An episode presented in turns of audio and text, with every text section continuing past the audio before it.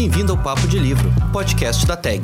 Aqui você vai ouvir sobre as obras enviadas pelo clube e aprofundar ainda mais as suas leituras, sempre com a presença de convidados mais do que especiais. Prontos para trocar dois dedos de prosa?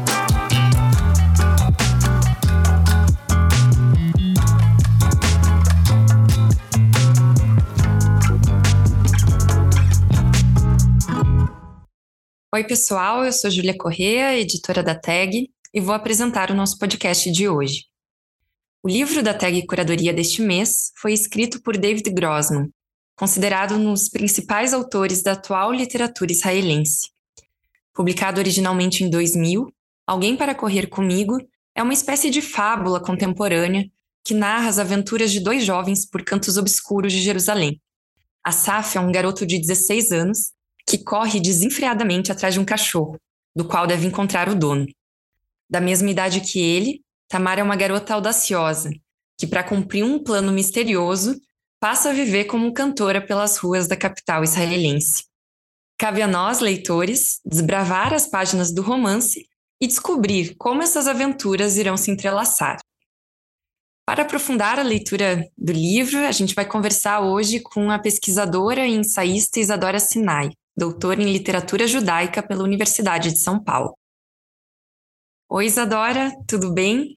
Obrigada por aceitar o nosso convite para esse episódio. Imagina, é um prazer participar. Obrigada a vocês por me chamarem. Aproveito também para te agradecer agora publicamente pela análise crítica do livro que você escreveu para a nossa revista e ficou excelente. Acho que é, complementa muito bem a leitura e agora com o podcast aí é assim o combo completo. Né? Obrigada. Bom, para começar, antes mesmo de a gente falar de alguém para correr comigo, é, eu queria que a gente situasse um pouquinho a produção do autor. Eu te pediria para nos falar um pouco sobre quem é o David Grossman, é, em linhas gerais, uh, sobre quais seriam as principais características da produção dele.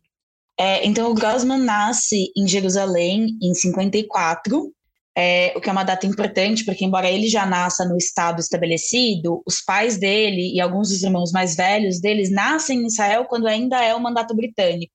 Então é uma família que está ali, está naquela região desde antes do estabelecimento do estado e que participa desse processo de organização dessa região. Ele estuda na Universidade Hebraica de Jerusalém, então é uma cidade que ele conhece bem, ele cresce ali, ele estuda filosofia e teatro, e ele é de uma geração de escritores israelenses, embora ele seja um pouco mais jovem do que tanto Amos Oz quanto o Aleph Beit Yoshua, ele é considerado dessa mesma é, geração de escritores israelenses que são escritores do nascimento do Estado, que são escritores que estavam lá quando as coisas começaram. Eles têm algumas características em comuns em termos formais, é, vejo mais essas características entre o Grossman e o Yoshua, que é um olhar muito, muito crítico para as questões israelenses e para as questões sociais, e não necessariamente só para a questão israelense-palestina, porque você tem é, uma crítica estabelecida ou muito comum na, na, literatura tanto israelense quanto palestina, quanto árabe, quanto mundial dessas questões, mas eles tendem a ter um olhar para os problemas é, da sociedade israelense internos, dentro do que seria a, a Israel judaica. É, então, o Grossman ele começa a publicar nos anos 90, e ele vai ficar muito famoso com dois romances específicos. O primeiro é o Ver Amor, que é um livro muito pós-moderno, muito experimental, é, em que ele fala do Holocausto, principalmente da relação da literatura judaica com a memória do Holocausto. É um livro com várias partes, em experimentos diferentes, é, e que estabelece uma conversa com Bruno Schultz, que é um dos escritores judeus que fica como um símbolo da perda, das perdas do Holocausto. Ele morre de uma maneira estúpida e ele acaba se tornando um quase esse né, é emblema de, em termos literários, artísticos, o que, que foi perdido. E esse romance, ele marca a literatura judaica mundial e ele marca principalmente uma literatura contemporânea do Holocausto. Então, uma literatura que não está se vendo com o fato histórico em si, mas com o lugar que essa memória tem. E o outro livro dele, que acabou ficando muito importante, é o Fora do Tempo, que é uma espécie de poema em prosa muito longo para o filho dele. Ele teve um filho que morreu é, em combate, um filho que morreu no exército, E ele escreve esse livro sobre esse caso, e ele também se torna um, um ativista, um militante da, dessa situação dos pais enlutados. Então, ele é alguém que vai falar muito sobre Israel como esse país, que, diferente de quase todos os países do mundo, tem um contingente imenso de pais que perderam os filhos, de jovens que morreram muito jovens. É, e ele transforma isso numa das causas dele. Ele é alguém comprometido politicamente, ele participa de vários grupos é, que trabalham por uma solução de dois estados ou pelo processo de paz. É, e ele tem, então, essa, essa literatura que é, ao mesmo tempo, muito experimental, muito elaborada na forma, muito preocupada com questões estéticas, estilísticas, e muito comprometida politicamente. Ele é muito premiado, ele ganhou prêmios em Israel e internacionais, e hoje ele, inclusive, ganhou o, o Booker Prize International pelo um livro que saiu recentemente. É, e ele, então, hoje em dia, principalmente depois da morte do Amos e do Yoshua, talvez o maior nome da literatura israelense em atividade. Falando então de Alguém para Correr Comigo, Isadora, como esse romance se situa nessa produção do Grossman que você acabou de sintetizar tão bem aqui para gente? em que medida ela se aproxima de outros livros dele, essa obra, né, se aproxima de outros romances dele, e em que medida traz aspectos, digamos, inéditos. Ela se aproxima, ela tem alguns elementos que a gente vê com muita frequência na obra dele. A primeira é um interesse por personagens e narradores adolescentes, jovens. É, o Asaf e a Tamara não são os primeiros protagonistas adolescentes dele. Ele tem o livro da gramática interior, que é um longo fluxo de consciência sobre a integralidade de um menino prestes a fazer bar mitzvah. E mesmo o Ver Amor, o protagonista do Ver Amor é o Momo. E o Momo é um menino que está descobrindo e se vendo com essas questões. Então, essa chave de um narrador muito jovem, tendo que encontrar e enfrentar questões muito pesadas, é uma, um, um recurso narrativo que ele usa com certa frequência. E ele também se aproxima em que ele é uma crítica, e às vezes muito implacável, da sociedade israelense contemporânea. A gente vai mergulhar é, numa Jerusalém com crime, com drogas, com pobreza, o que é, uma, é um retrato, uma abordagem bastante novos. É, Israel é um estado de bem-estar social, ele é um estado pequeno, bem pequeno, bem rico, então você tem, claro, uma, é, uma socialização da seguridade social bastante grande, é, mas que muitas vezes essa, esse arranjo encobre problemas sociais que tem lá, como tem em vários lugares, mas que existem lá. E ele tem esse olhar bastante duro para o lugar da pobreza em Jerusalém, os imigrantes e a não absorção de, dos imigrantes que chegam a um estado de imigração e como é que esses imigrantes são absorvidos ou não são e acabam formando essas margens da sociedade. É, então ele é um livro que se passa inteiro nas margens, né? Esses personagens estão todos por ali é mesmo a Teodora, que é uma freira, ou mesmo eles personagens que não estão na, na miséria, na rua, e são personagens um pouco marginais. É, e ele vai por aí.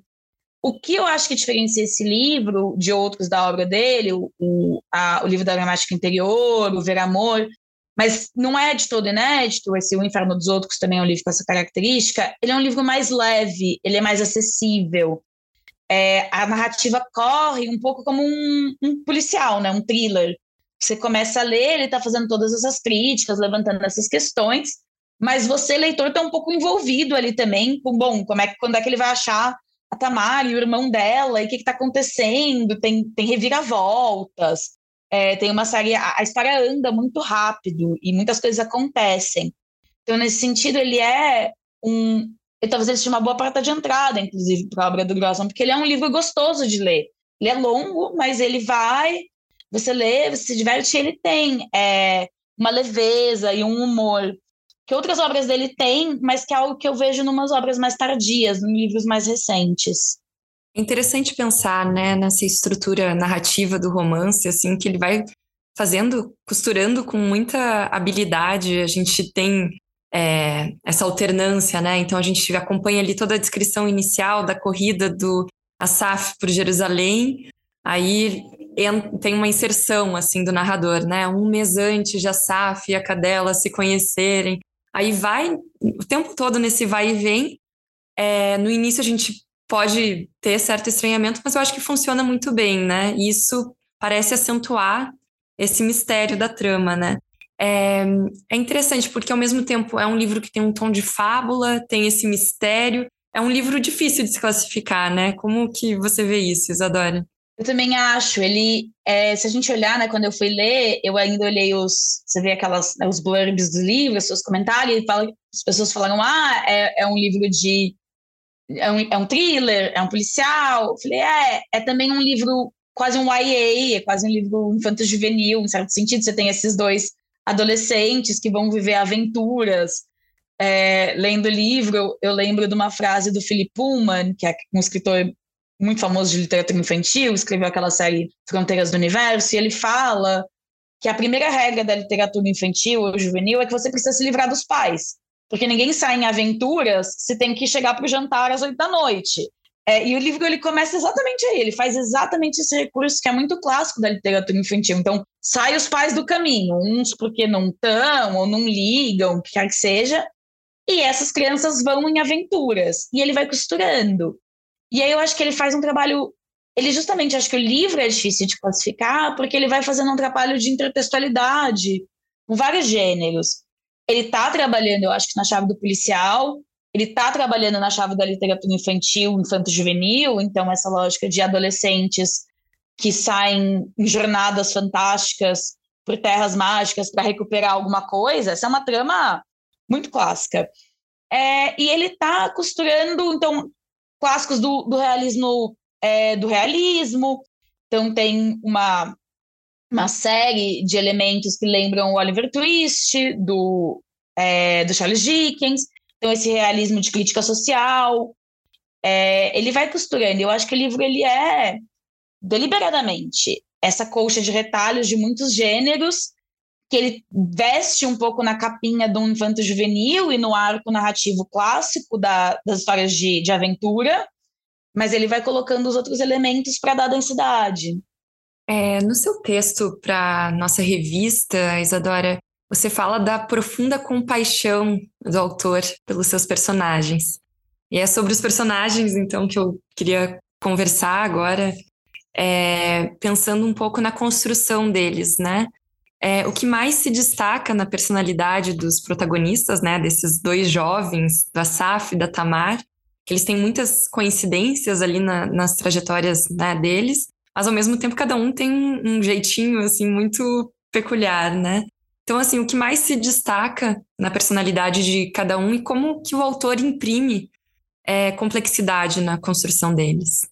Eu acho que a primeira coisa que chama atenção no livro, é, como um todo, é como o Asaf ele é um menino suave, talvez, não sei se é a palavra, mas ele é protegido, ele está saindo ali pela primeira vez, ele não está pronto para nada do que ele vai enfrentar.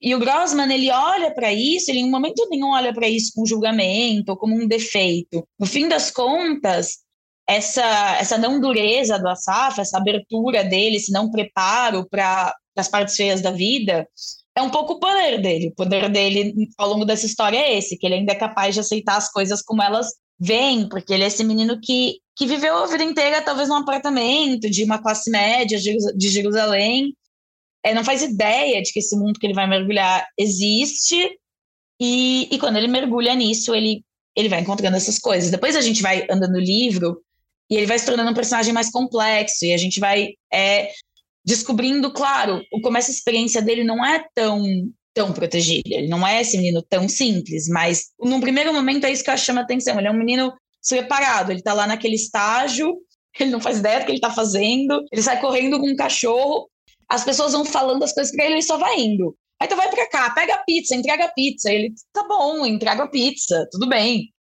É, ele vai acontecendo.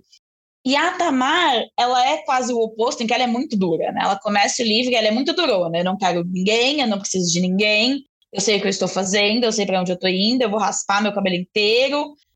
E eu acho que a construção dela é literariamente muito bem feita, porque ele consegue passar exatamente o quanto é fachada e o quanto não é. Então, essa menina que coloca uma fachada para o mundo de alguém muito, muito dura, muito destemida, muito confiante, não precisa de ninguém. E quando ele joga a gente para o interior dela, ela é insegura, ela é uma menina, ela é uma criança. É, e eles estão se fazendo ali, eu acho isso muito interessante, como na relação entre eles, eles, eles partem desses lugares muito opostos, eles se encontram. O livro é sobre isso, né? Ele é muito sobre esse encontro, tanto que tem esse nome de alguém para correr comigo. E esse encontro deles vai moldando essas subjetividades. O que é, no fundo, é a adolescência. A adolescência é quando você encontra as coisas e as coisas vão ficando em você de uma maneira que, que nada mais fica. É, então, os personagens, eles partem, é, eles têm trajetórias, e aí a gente vai descobrindo, emocionalmente parecidas, se socialmente diferentes em muitos sentidos, mas numa relação da, do abandono emocional, ou do lugar que eles olham para os pais, ou quanto eles se sentem cuidados, ou percebidos, ou vistos, é muito parecido. E eles vão ver um ao outro. A questão é que eles enxergam um ao outro. E os dois baixam a guarda. É, mesmo o Asaf, essa. Às vezes eu tenho a impressão que essa no início do livro, esse essa coisa dele que só vai é também uma defesa, né? Bom, se eu só for, eu só fui, a culpa não é minha de nada. E, e na relação com a Tamara, ele se, ele se coloca, e ela se. Ela, ela desce um pouco da armadura, então acho que ele, ele coloca muito bem, ele pega muito bem esse momento em que um enxergar o outro, enxergar o outro pelo que é, vai formar eles, eles tornam outras pessoas até o fim do livro do que eles eram no início. E a gente tem uma personagem que é o elo, assim, né, dessa história, que é a Teodora. É uma figura muito cativante, né, essa freira que vive isolada numa torre. Parece uma história, assim, né, muito de, de fábula mesmo, né. É, aliás, é muito em função dela que o livro vai adquirindo esse tom, assim, uh, de fábula. Muito em função dela e de todas as histórias que ela vai contando ali. Quais seriam as simbologias envolvidas assim na inclusão dessa personagem? Como que você vê isso, Isadora? Eu acho que ela, ela, é claramente uma personagem de contos de fadas, né? Essa mulher que, que é uma freira, mas que tem um ar meio bruxa, tá sempre oferecendo chá para as pessoas, que é um negócio muito de bruxa, assim, vivendo numa torre isolada, e ela vai fazer as coisas acontecerem. Ela que dá, de certa maneira, o destino para eles. A gente pode pensar nela também como uma figura que vem da tragédia grega, do, do, dos livros das histórias clássicas, em que você tem um oráculo, uma sacerdotisa para dar o destino de alguém. Ela dá o destino do Asaf, basicamente. Quando ela fala, não, esse cachorro é da Tamari, você vai ter que achar ela, é, ela tá jogando ele e falando assim, olha, essa é a sua jornada, agora vai. E eu acho interessante a figura de uma freira num romance passado em Jerusalém, em um romance em que Jerusalém é tão um personagem também, a cidade é tão importante, é, porque, claro que é uma freira, de certa maneira. A cidade. Você não consegue falar de Jerusalém ou pensar em Jerusalém sem pensar em religião, nas grandes religiões é, monoteístas.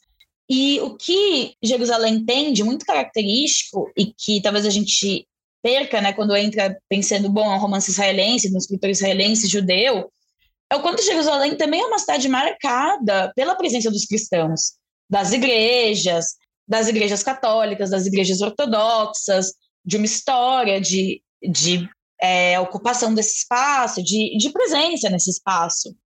E as freiras, a freira é uma figura interessante, eu sempre acho freira uma figura muito interessante, porque por muito tempo da história da humanidade, se você era uma mulher e você queria ler e escrever e pensar, a única chance era ser freira, né? Bom, vai ser freira e ficar lá no convento, e aí você aprende grego e latim, senão é, então a freira ela tem essa história também, é uma história longa de ser figura, uma figura feminina intelectual, a figura, o claustro, uma série de coisas. Mas acho que ela aparece aqui muito um pouco como essa sacerdotisa que diz: olha, agora vai. É isso que eu dei para você, esse é o seu destino, não tem nada que você possa fazer. Não adianta brigar com ele, não adianta dizer, ah, não quero, não vou. É, é isso, vai. Eu acho que você foi pincelando um pouco isso durante a nossa conversa, é, mas é interessante pensar nessa centralidade de Jerusalém é, na trama, ao mesmo tempo que a gente tem a impressão, às vezes, de que essa narrativa poderia acontecer em qualquer lugar, em qualquer tempo, né? É, qual é a importância, assim, uh, de Jerusalém nesse livro? Parece que elas, às vezes, a cidade surge quase como uma outra personagem, assim, né? Eu acho. Jerusalém, ela é, em certa medida, uma personagem do livro. E Jerusalém é uma cidade muito curiosa. Eu acho que esse livro, exatamente, essa sensação de que, por um lado, ele é de um lugar muito específico, e por outro, ele está falando de questões e problemas que qualquer cidade do mundo tem, é exatamente algo da especificidade de Jerusalém. É talvez uma das cidades mais esquisitas e peculiares e particulares do mundo. É, e, ao mesmo tempo, é também só uma cidade. É, sempre acho muito louco pensar que as pessoas moram e vivem e pegam ônibus, vão trabalhar em Jerusalém. É, e tem um caminho que você faz, às vezes você vem da parte mais moderna, está andando pela parte mais moderna, tem ônibus, tem prédios, tem normal, uma cidade. E você vira uma rua e de repente está lá o Domo da Roca, aquela mesquita com o topo dourado, você fica, ah, é? Não, não é uma cidade normal. É, e Jerusalém tem essa dualidade, e de ser uma cidade com uma carga simbólica muito pesada, você morar em Jerusalém parece ser quase uma declaração religiosa, ideológica, política, e ao mesmo tempo as pessoas só nascem lá, vivem lá, vão trabalhar porque vão morar em Jerusalém, porque arranjaram um emprego, vão porque foram para a universidade. É, ela tem, então, isso, essa cidade que é uma das cidades mais históricas do mundo, uma das cidades mais disputadas, talvez a cidade mais disputada do mundo, é a cidade mais sagrada do mundo, tudo isso, e ao mesmo tempo, gente sentando em café. Você passa, você caminha por lá numa noite e no meio de quarteirões que tem 5 mil anos, a galera tá lá encostada bebendo vinho, normal. É, e é uma cidade em camadas, que eu acho que é, se alinha bastante com o livro e com o que você falou, né? Que ele é um livro que tem camadas, ele tem estratos e, e diferentes é, elementos, quase como a própria cidade, que você às vezes anda e ela tem camadas. A camada que os romanos construíram e depois a outra ocupação dos romanos. E essa também esse retalho de arquiteturas. Tem uma mesquita, tem uma igreja ortodoxa, tem uma igreja romana. Então, ela é uma cidade feita de todas essas mil anos de influência. É, e o livro vai pegando isso, esses, esses diferentes lugares, essa confluência de todas as tradições do mundo. Do mesmo jeito que o livro faz isso, ele vai costurando tradições literárias distintas. Jerusalém é um pouco essa cidade. E ao mesmo tempo ela é só uma cidade. Então é isso, ao mesmo tempo uma história sobre gente que caiu sobre crimes e drogas e pobreza e imigração poderia se passar em Paris. Algo interessante que o autor uh, conta em entrevista para nossa revista é que a ideia surgiu em Jerusalém mesmo, quando um fiscal, assim, é, um funcionário público, abordou o, o David Grossman na, na rua perguntando se ele sabia quem era o dono, se ele por acaso era o dono do cachorro que ele estava, né, conduzindo ali. E esse foi então, né, a, essa foi a inspiração, assim. Mas depois ele fez uma longa pesquisa e chegou a frequentar praças, né, de Jerusalém para conversar com jovens, né, que moravam naquelas praças, que moravam nas ruas e percebeu muito uma, uma solidão desses jovens. Então, de algum modo, assim, né, é, a base do romance com certeza está tá ancorada ali, né, uh, nessa cidade. É, bom, a gente vai chegando agora ao final da conversa. Eu queria te pedir, Isadora, se possível, para indicar outras obras uh, para quem gostou de Alguém para Correr Comigo é, e que quer, né, para quem quiser aprofundar a experiência depois dessa leitura. Perfeito. É, tenho três indicações. A primeira é um outro livro do Grossman, que é O Ver Amor. Eu acho que ele é uma leitura desafiadora, ele é um livro longo, ele é um livro que muda o formato, muda os narradores, ele, é, ele é um livro que, diferente desse, ele, é, ele demanda mais em termos formais, mas ele é uma delícia de livro. Ele é muito rico. O Momo, que é o protagonista, é, ele lembra esses personagens, ele é também muito cativante.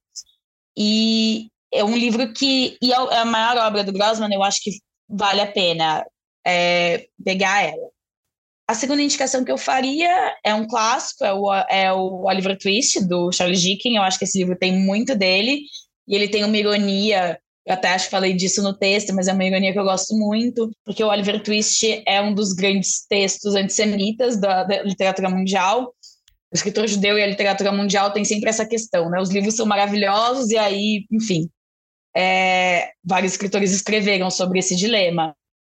É, e o Fagin, que é o personagem ali, o chefe dos ladrões no Oliver Twist, é um dos grandes, é, uma das grandes caricaturas antissemitas da literatura. E o Grossman, ele, ele vira isso, ele, ele absorve esse livro e transforma em um romance israelense. Eu acho essa virada muito interessante. E, e, é um livro que tem um pouco a mesma, mesmo clima. E por último, eu recomendaria o último romance do, do Yoshua, O Túnel, que saiu aqui no Brasil há pouco tempo pela DBA, porque eu acho que ele é um livro que também tem esse, essa preocupação em olhar e fazer uma crítica da sociedade israelense internamente, como ela é para as pessoas que estão vivendo lá, esse retrato e essa análise. Maravilha, Isadora. É, então, para encerrar agora o nosso papo, é, eu te pediria para ler alguma passagem marcante do romance, algum trecho que tenha te marcado em especial. Então, eu peguei um trecho que é o início dessa, desse capítulo chamado Cogumelos ou Azeitonas, em que o Asaf está comendo pizza com a Teodora, porque eu adoro a Teodora, acho ela uma personagem maravilhosa. E eu adoro essa imagem dessa freira fora do tempo, numa torre, comendo pizza. E ela vai falar, e ela fala um pouco, e ela acha que sintetiza onde os personagens começam o livro. Então o trecho começa assim: Ele não sabia o instante exato em que acontecera, quando Teodora havia parado de desconfiar dele, e como agora estava sentado diante dela, um grande garfo na mão, preparando-se para comer a pizza. Intimamente sabia apenas que tal instante existira, que algo havia ocorrido naquela sala alguns minutos antes. Ela tinha um olhar diferente, como se dentro dela uma pequena porta tivesse sido aberta. Sonhando outra vez? Asaf disse que queria cogumelos e cebola. Ela riu consigo mesma. Tamar gosta de azeitonas. E você de cogumelos. Ela de queijo. E você de cebola.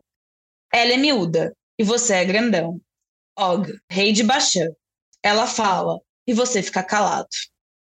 Muito bom. Dá vontade de reler o livro agora.